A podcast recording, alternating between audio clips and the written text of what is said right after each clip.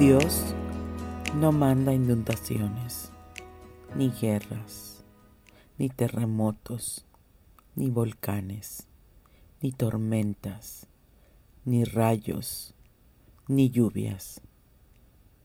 Todo esto son efectos impersonales de las condiciones del mundo físico y de su universo.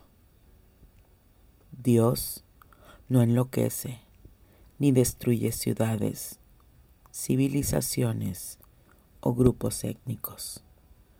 Todas esas cosas ya sucedían en el planeta antes de que hubiera sociedades. Dios no se implica en los conflictos humanos ni en luchas políticas o religiosas, tampoco en las guerras. A Dios no le interesa los campos de batalla. Él no tiene enemigos a los cuales haya que matar. Los infieles, los creyentes y todos los demás son todos posicionamientos del ego humano. Incluso los seres humanos sensibles están más allá de tales pequeñeces mentales y de sus juicios. A Dios no le preocupa que alguien crea en Él o no. Sin embargo, las consecuencias serán bien diferentes. Conviene reconocer que lo que está más allá de la forma es inalcanzable a través de la forma o manipulando la forma. Por tanto, es engañoso implicarse en prácticas esotéricas u ocultas, además de ser una pérdida de tiempo. Estas prácticas son caminos que llevan a planos astrales a innumerables entusiastas y proselitistas. No hay ningún poder en las figuras geométricas, en los mandalas, en los íconos, pinturas, estatuas o recitaciones.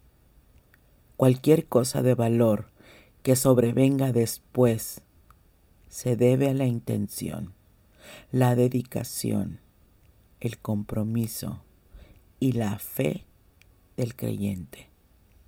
El mundo está lleno de bien intencionados, pero ingenuos, recitadores de mantras, trabajadores de la luz, adoradores de objetos sagrados, amuletos, diagramas, lugares sagrados, minas druidas, hechos místicos y lugares de peregrinación, como Machu Picchu, las pirámides el Ganges, templos antiguos, vórtices de energía y todo lo demás.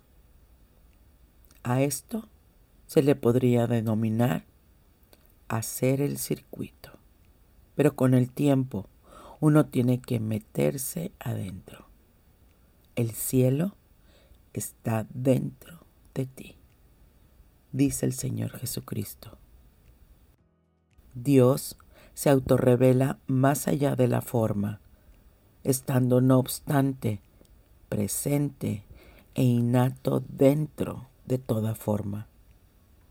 Dios es silencioso, tranquilo, sereno, pacífico, impasible, lo abarca todo, presente en todas partes y lo sabe todo por el hecho de ser todo lo que es.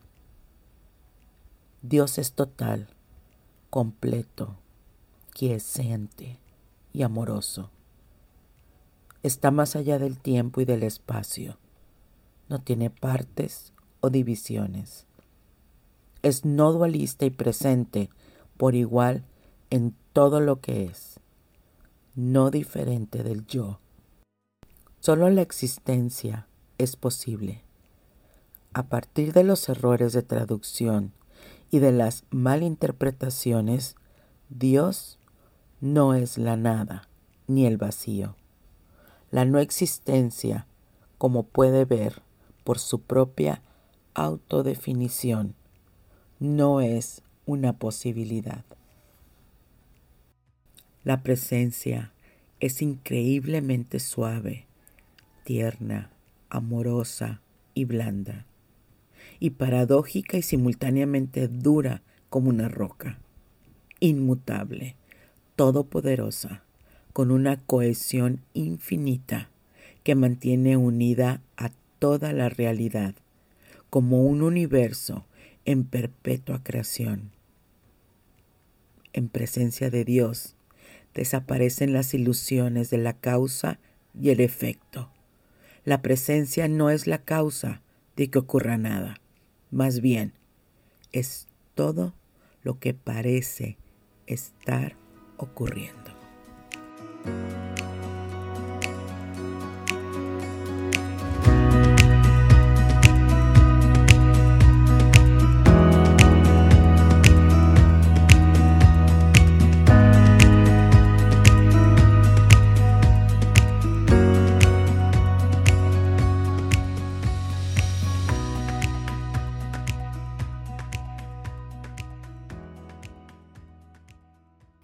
Libro El ojo del yo por el doctor David R. Hawkins. Páginas 174 y 175.